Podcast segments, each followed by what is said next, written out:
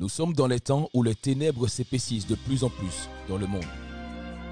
Toutefois, nous croyons que Jésus-Christ est la lumière du monde, capable de dissiper ces ténèbres. Aussi, dans son amour incommensurable, il a fait de nous une lumière pour les nations, afin d'y briller pour lui et ainsi éclairer ceux qui sont encore dans les ténèbres. À travers la musique diffusée, les différentes émissions et tous les supports médias à votre disposition, nous espérons que la lumière du Christ vous affectera vous éclairera et éloignera de vous toute forme de ténèbres. La Radio Mirador est un refuge et un rempart pour les personnes fatiguées et chargées, mais également un repère où sont sollicitées des interventions divines pour toute situation difficile et ou tenace. Passez des ténèbres à la lumière avec Radio Mirador.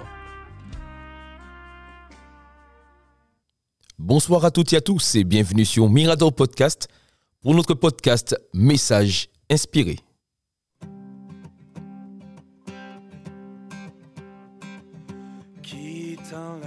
C'est un plaisir de te retrouver pour notre deuxième épisode de ce podcast Message inspiré. Pour rappel, il s'agit de messages d'encouragement, de messages d'édification et de fortification inspirés par l'Esprit de Dieu, dans le but de raviver la lumière du Christ en chacun et chacune de nous.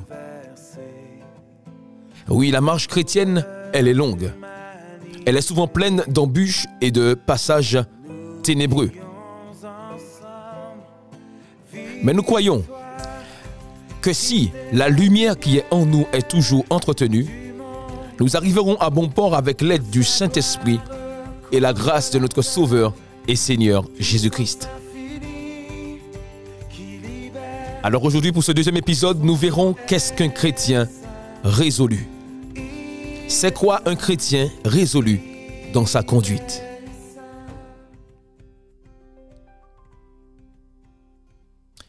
Et j'aimerais commencer ce message en te disant, ou en nous rappelant que dans la vie, tout est question de choix.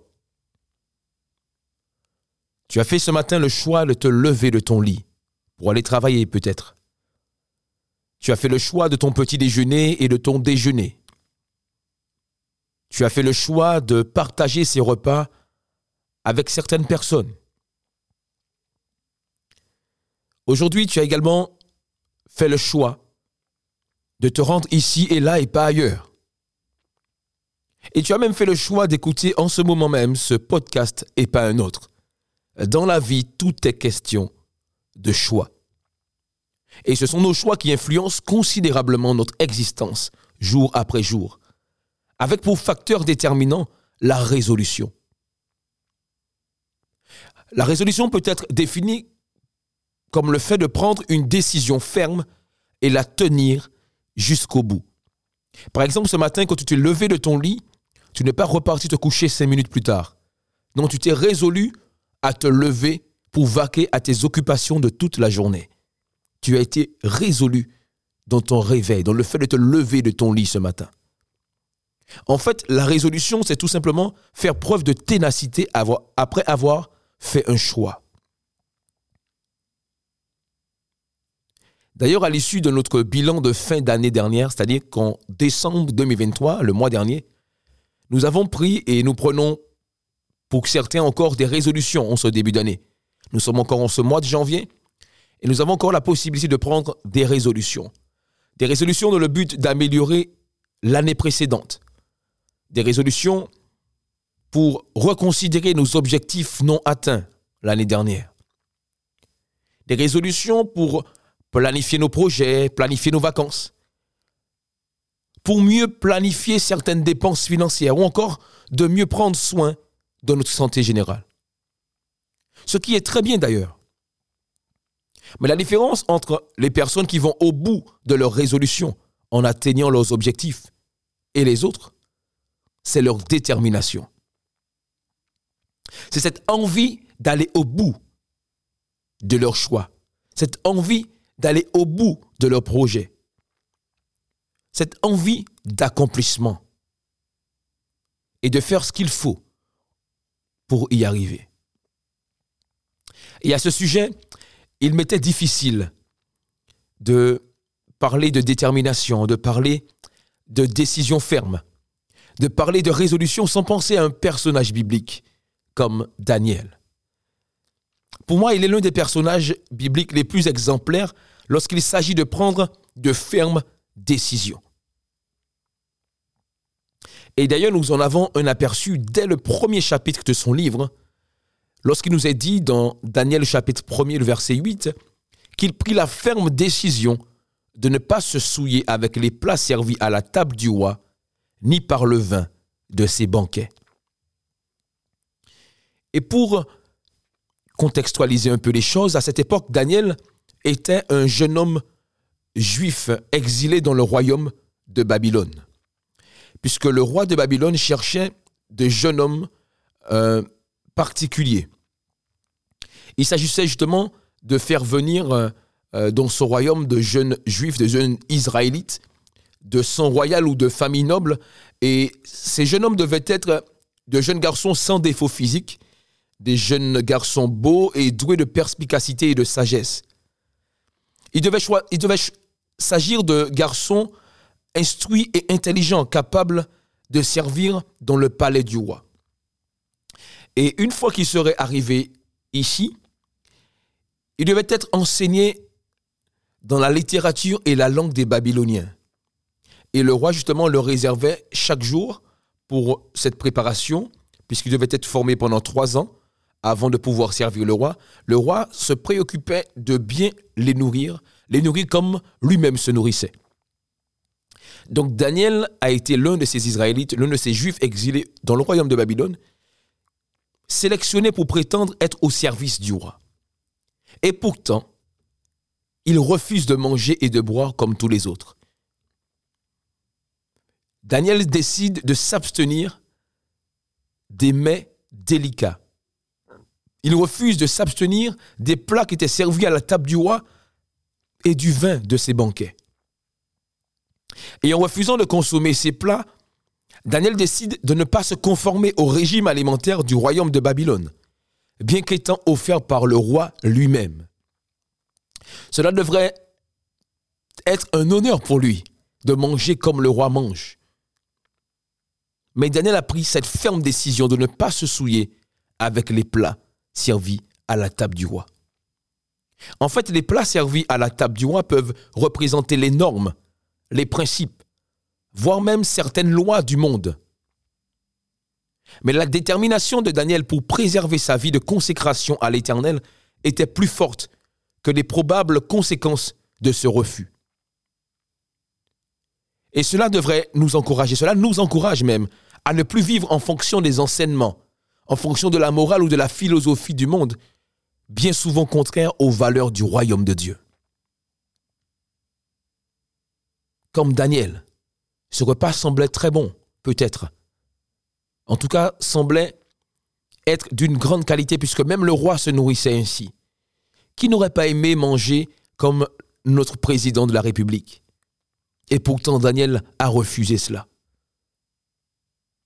Il a refusé ce confort pour rester focus sur sa vie de consécration à l'Éternel. Selon les Saintes Écritures, le vin est un symbole très fort et très présent, dans l'Ancien comme dans le Nouveau Testament, et Daniel ne s'en garde pas pour rien. Il se garde des plats servis à la table du roi, mais aussi du vin de ses banquets. Et en ce qui concerne cette boisson, nous retiendrons ici surtout le rapprochement qui est souvent fait avec ce qui a trait à l'ivresse et surtout ce qui a trait au spirituel.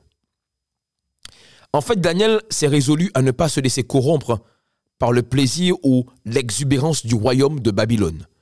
Il s'est résolu à ne pas se laisser corrompre tout simplement par l'esprit même de ce royaume, au sens de son système de pensée. Alléluia. Pour nous aujourd'hui, ce serait comme refuser de vivre selon les codes, refuser de vivre selon les plaisirs et le train de vie de ce monde. Alors comme Daniel, nous pouvons refuser de nous conformer au siècle présent et nous laisser transformer par le renouvellement de l'intelligence. Le vin de ces banquets, c'est vraiment adopter toute la façon de penser, tout le système de pensée du monde, les raisonnements du monde. Mais comme Daniel a pu le faire, nous pouvons aussi encore aujourd'hui refuser de nous conformer à ce système de pensée, mais plutôt de nous laisser transformer par le renouvellement de l'intelligence. Comme on l'a vu, Daniel était étranger dans un royaume différent du sien. Et pourtant, il a préféré rester ferme dans sa décision de plaire à Dieu avant tout. De la même manière, nous qui sommes en Christ, nous n'appartenons plus au monde. Nous appartenons au royaume de Dieu. Nous sommes dans le monde, mais nous appartenons au royaume des cieux. Le royaume des cieux avec sa culture et ses valeurs. Et c'est à ce royaume que nous devrions nous conformer. C'est à sa culture, à ses valeurs que nous devrions nous conformer aujourd'hui. Plutôt que d'accepter les belles choses, d'accepter le confort, les systèmes de pensée, les raisonnements, les codes, les valeurs de ce monde, tout ce que ce monde pourrait nous offrir qui semblerait beau et confortable. Nous pouvons faire comme Daniel, ce serviteur de Dieu, qui a demandé au chef des eunuques de faire un essai avec lui. Il dit, fais donc un essai avec tes serviteurs pendant dix jours, qu'on nous donne des légumes à manger et de l'eau à boire. Nous sommes au verset 12.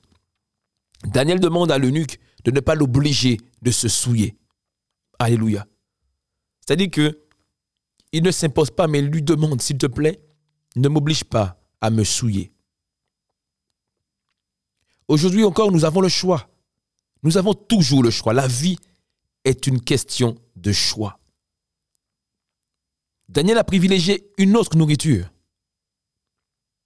Alors nous aussi, aujourd'hui, privilégions une nourriture plus saine, en nous nourrissant davantage de la parole de Dieu et en nous abreuvant du fleuve de vie, le Saint-Esprit. Lorsque Daniel fait le choix de manger plutôt des légumes et boire de l'eau, c'est comme si pour nous aujourd'hui, nous, faisons le choix de manger davantage les saintes écritures, la parole de Dieu, de nous nourrir de cette parole de Dieu et de nous abreuver du fleuve de vie, du Saint-Esprit, de la présence de Dieu. Et je pense qu'ainsi nous, nous garderons certainement des normes et des valeurs d'un royaume opposé à celui auquel nous appartenons. Ainsi, je le crois que notre intelligence sera constamment et perpétuellement renouvelée. Il est vrai, je te l'accorde, que de simples légumes à manger et de l'eau à boire ne nous attire pas spécialement, ne nous fait pas sauter au plafond. Ce n'est pas forcément le menu que nous choisirons dans un restaurant, mais c'est peut-être le meilleur moyen de nous garder en bonne santé.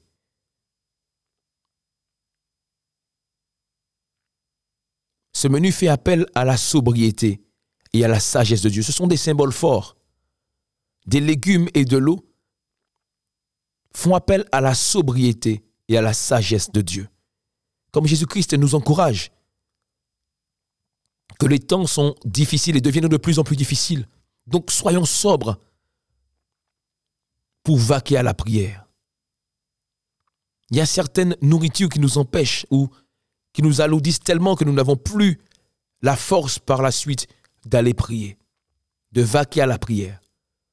Mais Daniel a fait le choix de manger sainement, de manger plus léger, afin de pouvoir toujours être en capacité d'entretenir sa vie de prière, de garder et entretenir sa vie de consécration à l'Éternel. Alors j'aimerais nous encourager aujourd'hui à être des chrétiens résolus dans notre conduite. Si cette année tu as pris la résolution de lire la Bible en son entier, que le Seigneur te fortifie, qu'il t'accorde la force nécessaire pour pouvoir le faire. Si tu as envie de passer à une autre dimension dans ta vie de prière, qu'il t'accorde également sa force, la puissance de son Esprit Saint pour t'emmener dans une autre dimension dans ta vie de prière. Au nom puissant de Jésus-Christ. Ce fut un plaisir d'avoir partagé ce deuxième épisode de Messages inspirés avec toi. Je te donne rendez-vous la semaine prochaine pour notre troisième épisode. C'était la radio Mirador, la radio qui diffuse la lumière de la vie. Il y a un besoin de soutien dans la prière. Besoin que Dieu intervienne dans un domaine ou un aspect particulier de ta vie. Tu as la possibilité de nous soumettre ta requête ou ton sujet de prière en nous laissant ton message dans notre boîte mail miradorradio.7 Notre tour est opérationnel 24 heures sur 24 et 7 jours sur 7 pour te porter assistance dans la prière. Alors quelle que soit la situation difficile que tu traverses, quelle que soit ta détresse, tu peux nous écrire à miradorradio.7 Passer des ténèbres à la lumière avec Radio Mirador.